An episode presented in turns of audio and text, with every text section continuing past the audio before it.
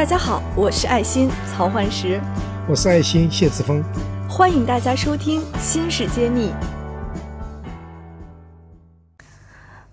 嗯，通过最近的一些收购的新闻呢，我们可以发现半导体的封测业有了很多大动作，有几个比较有名的案例：长电科技收购了新科金鹏，天水华天呢投资了五十八亿，在新安建立了新的封测厂，然后通富威呢也在不停的并购。那应该说这个并购呢本来就是资本行业的一个常规的现象，我只是比较好奇的是，封测为什么会成了国内半导体行业的一个热门？那当然，我更需要科普一下啥是封测，封测行业在中国是怎么发展起来的。好，封测行业是我们三大领域之一，设计、制造和封测。那么我们最知道，最近这这个五六年呢，我们的制造产能非常紧，所以基本上处于满载的状况。而封测的相对来说产能还没有那么啊扩那么大，所以需求也在不断增加。嗯，我的了解，封测厂也是爆满了。那么它就不断的通过并购和扩张来增加。所以这里面，相对于呃制造业呢，封测的投资还是比较小啊，大概是十分之一的制造这样子一个投资额。那么它的技术门槛，它基本上你买来设备，啊，你有订单就能做了。那封和测其实是两个概念，封装只是把这些芯片啊，把它封装成呃，把原那个裸片封装成一个能用的芯片。测试呢是测试这些芯片的功能。所以测试呢是更加是稳定，就是说人人家给你这个芯片，你要测多少啊多少小时，按小时收费。所以他只要买了机器，你就印钞票，所以非常啊稳定的一个业务。所以封测这方面呢，它利润率不一定很高，但是它是非常稳定的需求。所以这方面啊，台湾地区和中国大陆是发展最快的。那台湾有三大风车厂，中大陆也有三大风车厂，但台湾三大还是比中国。呃，的三大还是要强很多。听起来好像封测技术的门槛确实不高。您一直说买设备就可以干，那我想问，这个行业利润率怎么样啊？毛利率并不是很高的，那基本上你在十几就就算算是不错了。嗯，那目前来说，整个封测行业内，呃，国内有哪些公司做的比较好？当然，国际上好的是哪几家呢？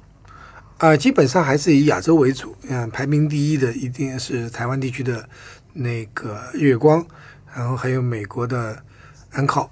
那么中国的那个长电科技在并购了那个蛇吞象吧，并购了新加坡一家公司，呃，新科金鹏以后呢，这跃为世界第三了。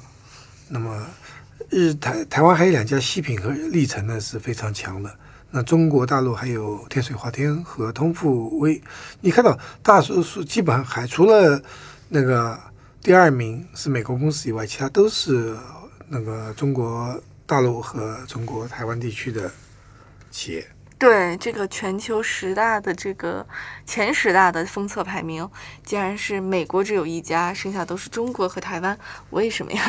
啊，其实我们前面说过，在美国和欧洲、日本还是有很多封测的公司的，他们都是 IDM 模式，所以这里只是我们讲代工模式。代工模式在整个所有的产业里面只有三分之一，在这三分之一里面的前十大是中国为主，那还有三分之二里面的话，远远超过这十大。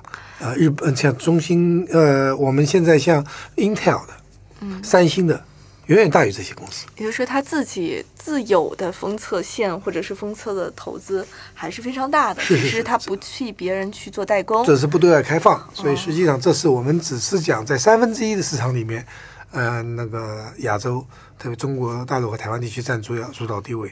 那另外三分之二市场的话，是国际大厂占主导地位。了解了，这张图也比较明显的看出来，台湾不仅有全国全球最大的这个代工，呃，台积电也有芯片的代工，这个日月光，对封测，对对封测呃封测的代工日月光。那么我在想，台湾是不是嗯一直是以代工模式在做芯片产业呢？嗯，也不完全是因为台光台湾的设计业还是有几家非常呃优秀的公司，比如说那个。MTK 就是叫做联联发科，联发科也是世界十大设计公司。但不多。确实，在最近的这几年，中国大陆的设计公司已经有超越啊台湾地区设计公司的这个趋势。但是在呃九十年代啊，或者到两千年左右的时间，台湾是仅次于美国的设设计公司的聚集地。了解了。爱心又要开新课程啊！七月二十八、二十九号在上海举办财务战略思维特训营，针对科技创业者单一关注技术与产品，企业浑然不觉中已危机四伏、良机错失的情况。本次特训营就是要给科技企业装上保险带和安全气囊。我们带来的不仅仅是企业融资、登陆资本市场等知识和技巧，更是关注企业的生命周期，致力于让科技企业们在成功的路上少走弯路。有兴趣的听友，请搜索。微信公众号“茄子会”进行报名。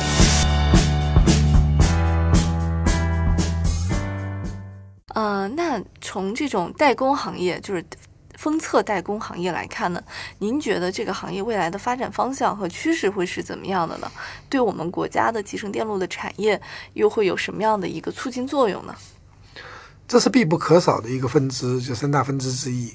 那么有两个趋势，一个呢，现有的三家。就国内这三家会做大做强，越就不断的并购，变得更加大，融入通飞、通富威和这个长电科技，嗯，长电科技为首，它是最大的，这是一个趋势。另外一个趋势呢是代工厂，就中芯国际、台积电开始介入封测。那么我们有一个技术叫叫晶圆级的封测，就是很多用晶晶圆制造的方法来做封测，所谓的 wafer level packaging。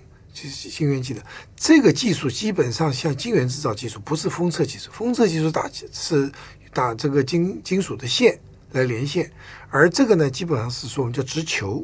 这方面呢，呃，有一种新的技术就是散出型封装 （fan out）。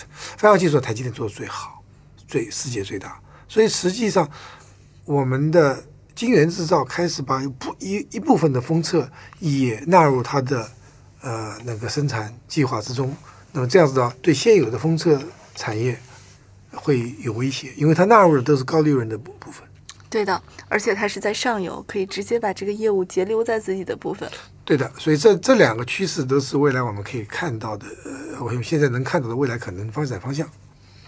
我这里要说一下，就是在封测里面，前面讲了两大特点，就是中国的三大在加强，然后这个，啊。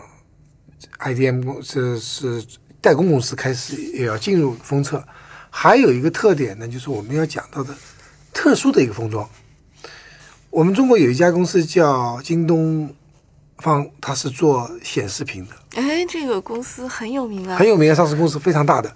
那么它用的芯片呢，要它在显示屏之后都有很多驱动芯片，驱动这个显示的芯片。这个芯片用的一种封装呢。我们叫直球式的 bumping，所以它它和一般的封装厂用的技术很不一样。这个技术它是它自己的吗？不是，它是外包的。哦，主要是台湾我们这两家，这个像台湾历程就是很大，就这个技术的南茂。哦，那么他们有这些这个呃技术以后的话，他们在开始在中国大陆设厂。嗯啊，所以这一类呢，因为原来只是韩国最强，显示是三星和 LG。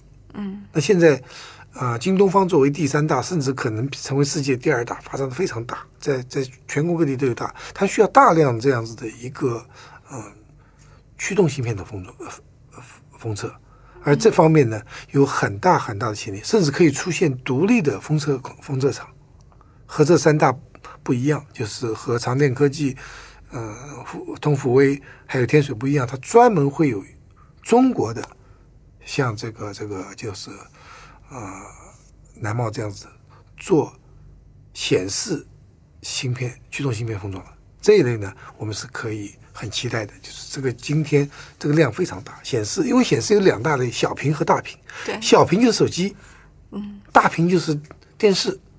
那么这两类的那个需求量在不断增加，我们讲的什么第九代、第十代不断的往下走，它后面驱动芯片的需求量，而且还出现啊柔性的显示屏，那么还有这个就是 OLED，显不断的新的显示技术，它再怎么发展，它对驱动芯片的需求也是越来越越越多、越来越高的。那么设计有公司在设计的以外的话，你这个特殊的这个就是显示芯片的封驱动芯片的封装，那么变成一个可以杀出黑马来。所以我们我期待在未来的啊两三年啊，嗯，这这个产业在中国会。中国大陆会会有大的发展，所以也请大家关注一下。这也是一种先进的封装技术的新的应用，对的，值得期待。新事一书现已正式开始预售，大家可在众筹网上搜索“新事”，也可在专栏简介中根据链接地址抢购谢院长限量签名版。